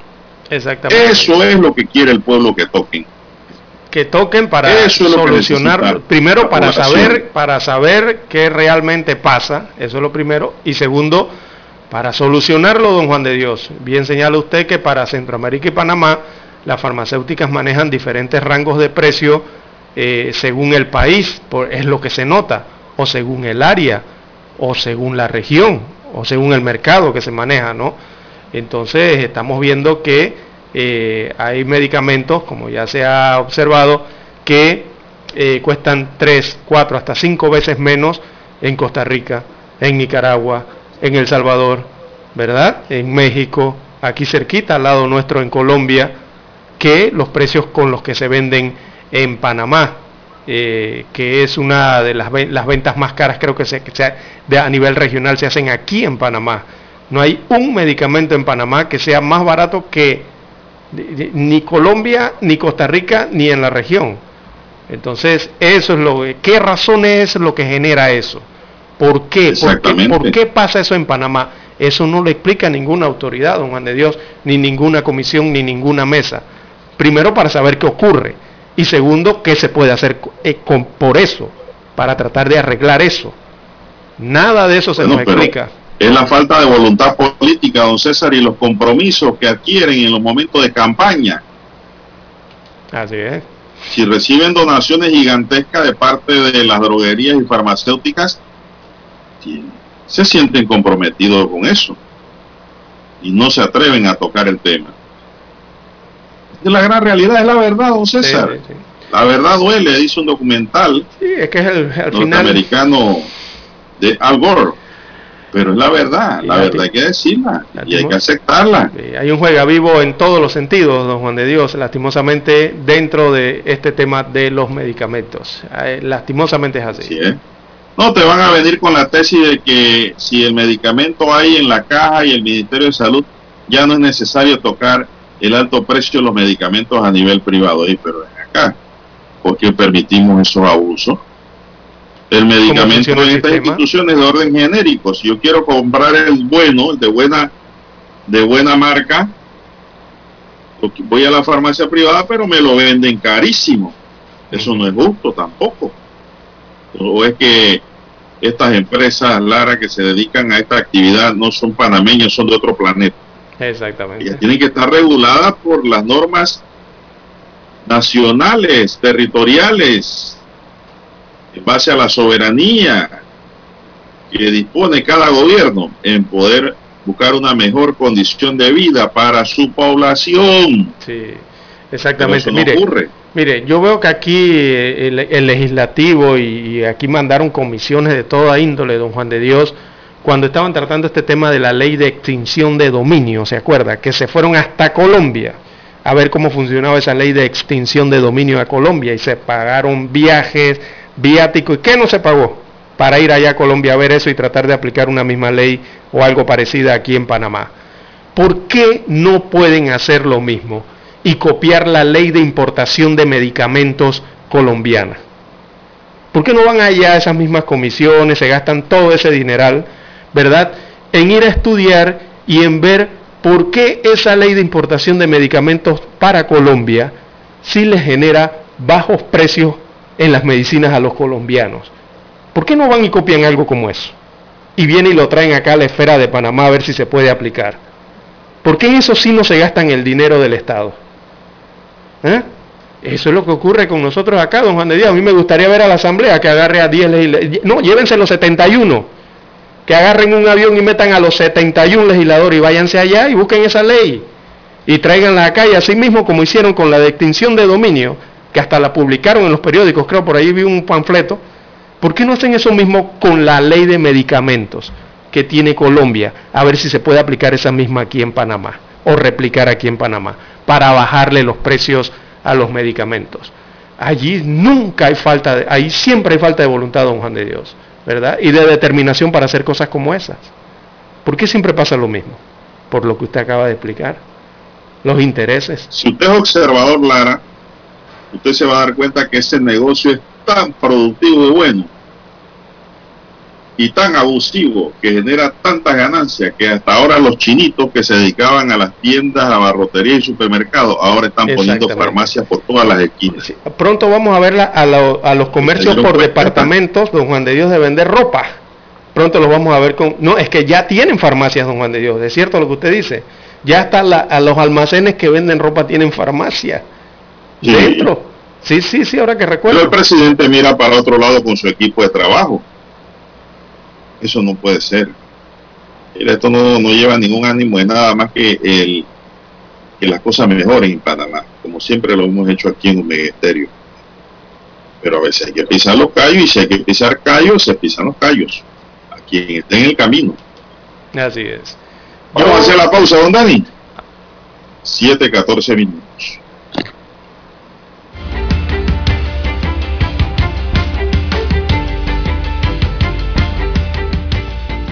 7.30 AM. Infoanálisis, con entrevistas y análisis con los personajes que son noticia. La mejor franja informativa matutina está en los 107.3 FM de Omega Estéreo, cadena nacional. Desde los estudios de Omega Estéreo, establecemos contacto vía satélite con la voz de América. Desde Washington, presentamos el reportaje internacional.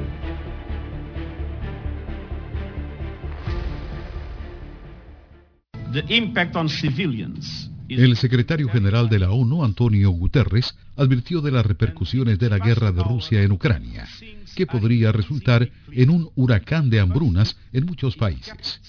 Por su parte, el Fondo Monetario Internacional estimó que la economía de Ucrania podría contraerse hasta en un 35% si la guerra se atascara y que el conflicto ponía en peligro la seguridad alimentaria mundial. La Unión Europea adoptó esas sanciones contra Rusia por su invasión de Ucrania y diplomáticos dijeron que el oligarca Roman Abramovich estaba entre las personas enumeradas. La presidencia de la Unión Europea, actualmente en manos de Francia, tuiteó que los embajadores de los 27 países miembros del bloque aprobaron un cuarto paquete de sanciones golpeando a individuos y empresas implicados en el asalto a Ucrania.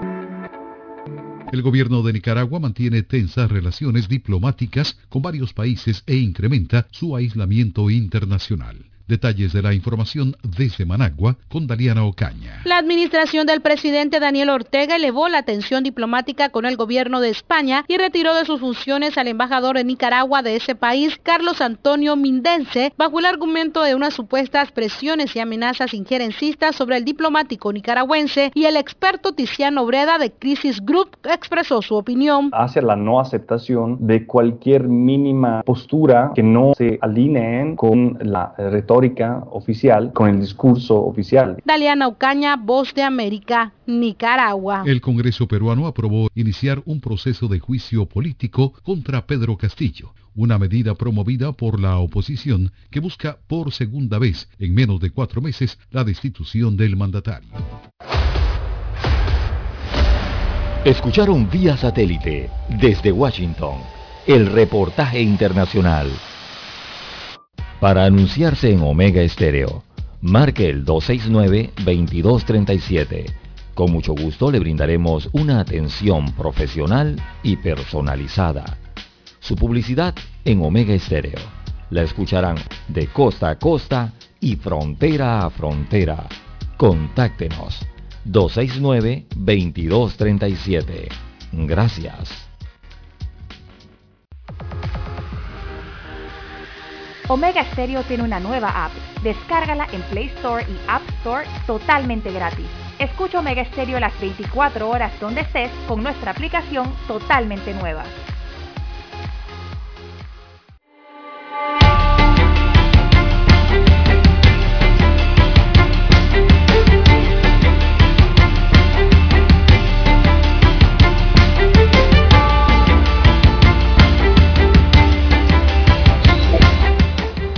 Bueno, ya tenemos las 7:18 minutos.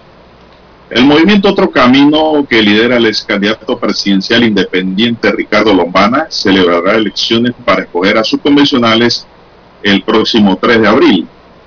Así está consignado en la resolución número 41 del 14 de febrero de 2022 de la Dirección Nacional de Organización Electoral del Tribunal Electoral que reglamenta la apertura, convocatoria y organización de la elección de los primeros líderes nacionales del Partido en Formación de Otro Camino para celebrar su convención constitutiva. La información fue publicada por un boletín electoral del mes de febrero. Según el reglamento podrán votar los 46 mil adherentes que hasta octubre de 2021 integran dicha agrupación política que busca participar en los comicios de 2024. De esta forma, el movimiento Otro Camino se convierte en el primer partido de información en escoger sus convencionales y llevar a cabo su convención constitutiva, según lo establece o lo establecido por las reformas electorales aprobadas el año pasado. Asimismo, es el primero en contar con un reglamento aprobado por el Tribunal Electoral para realizar la selección de la mesa técnica de trabajo para eh, tratar el tema de las elecciones. Así que pues, será la fecha que dice aquí es 3 de abril. El 3 de abril habrá, habrá elección interna dentro del movimiento Otro Camino que lidera el abogado Ricardo Lombana. Son las 7.20 minutos. ¿Qué más tenemos, César? Bien, don Juan de Dios, enfrentamientos entre estudiantes y administrativos en la UNACHI se registraron Eh, un video, sí. Sí, el desacuerdo entonces arrancó por la modalidad de clases virtuales en todas las carreras y facultades, eh, que fue el nuevo elemento que se suma a, al elemento principal, que es el descontento que mantienen los grupos estudiantiles, quienes han dejado en claro su posición a la reelección de la actual rectora de la Universidad Autónoma de Chiriquí, de nombre Telvina Medianero de Bonagas. Así que este lunes varios jóvenes convocaron a esta protesta pacífica en ambas entradas de la primera casa de estudios superiores allá en la provincia de Chiriquí. Sin embargo, antes eh, de proceder, sostuvieron una reunión con algunas autoridades de la entidad, quienes no supieron explicar detalladamente las razones para que las clases continuaran de manera virtual y no se dé el retorno presencial a clases. Eso yo no lo entiendo, don Juan de Dios. Eh, como una universidad, o sea, en este caso regional prácticamente, eh, y, y, y, con la, la, menor cantidad de población que hay en las provincias, eh, no regresa a la clase presencial. Eso está muy extraño, muy raro. Digo, si me dijeran acá el campus central de Ciudad de Panamá, con, la, con, las universidades, Oiga. yo entendería, pero en Chiriquí. Pero César, dice por ahí un refrán que no hay peor ciego que el que no quiere ¿Ah? ver. Yo. ¿Usted sabe por qué no las quieren presenciales? Porque estarían presencialmente los estudiantes allí. Claro, se originarían protestas. Así mismo es. Quieren evitar las protestas por el tema de la reelección que está por Esperando sancionar el presidente de la República o rechazar, porque también lo puede rechazar. Uh -huh.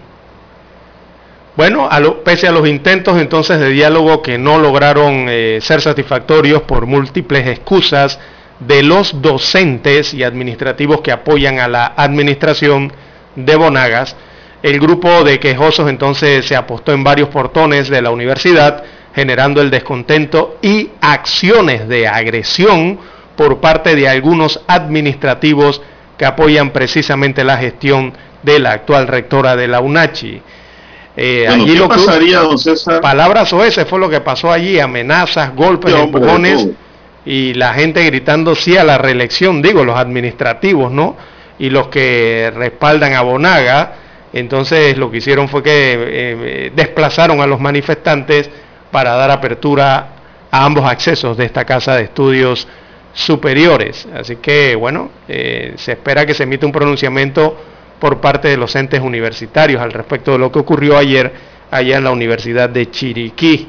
Bueno, sobre esa universidad, el procurador de la administración ya inició una investigación para determinar qué docentes recibían doble salario. Es decir, estaban nombrados en otro lado y eran profesores allí. Eso es permitido, eso vale siempre y cuando los horarios Lara no coincidan, no choquen uno con otro. Ahí es donde pudiera estar la irregularidad porque nadie tiene el don de la ubicuidad para estar en dos lugares distintos en el mismo tiempo. Así mismo es. Y es obvio que no quieren a los estudiantes presencialmente porque se van a originar protestas. Yo creo que el presidente de la República debería vetar ese proyecto, don César.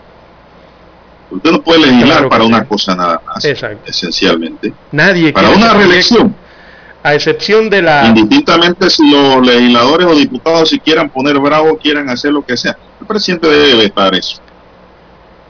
Debe vetarlo. Así es. Es mi opinión, entonces. Sí, y de paso, yo no sé, hacer una auditoría en esa universidad, don Juan de Dios, han sido tales los escándalos dentro de ese centro universitario allá en la provincia de Chiriquí, que yo creo que le deberían eh, aplicar a investigaciones por todos lados y revisiones y fiscalizaciones eh, don Juan de Dios.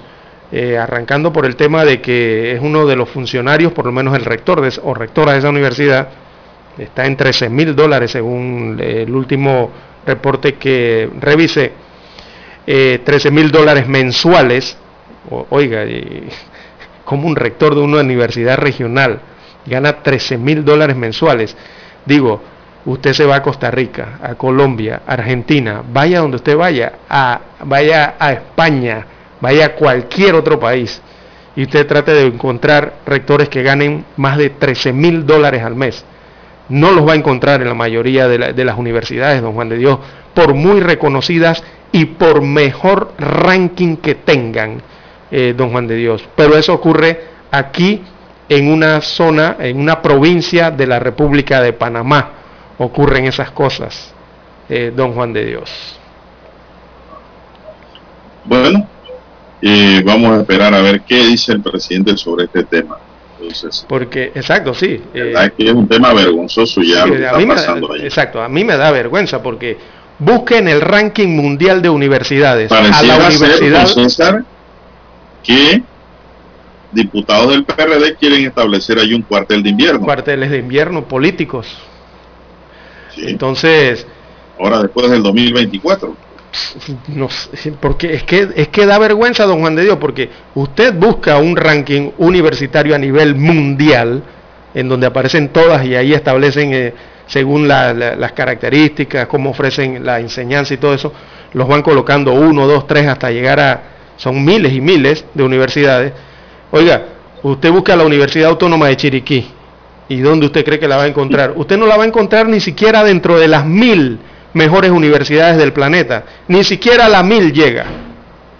Entonces, ¿cómo cuando usted ve eh, cuánto le pagan al rector de esa universidad que no llegue ni siquiera a mil, resulta ser que está entre los rectores a nivel mundial mejor pagados?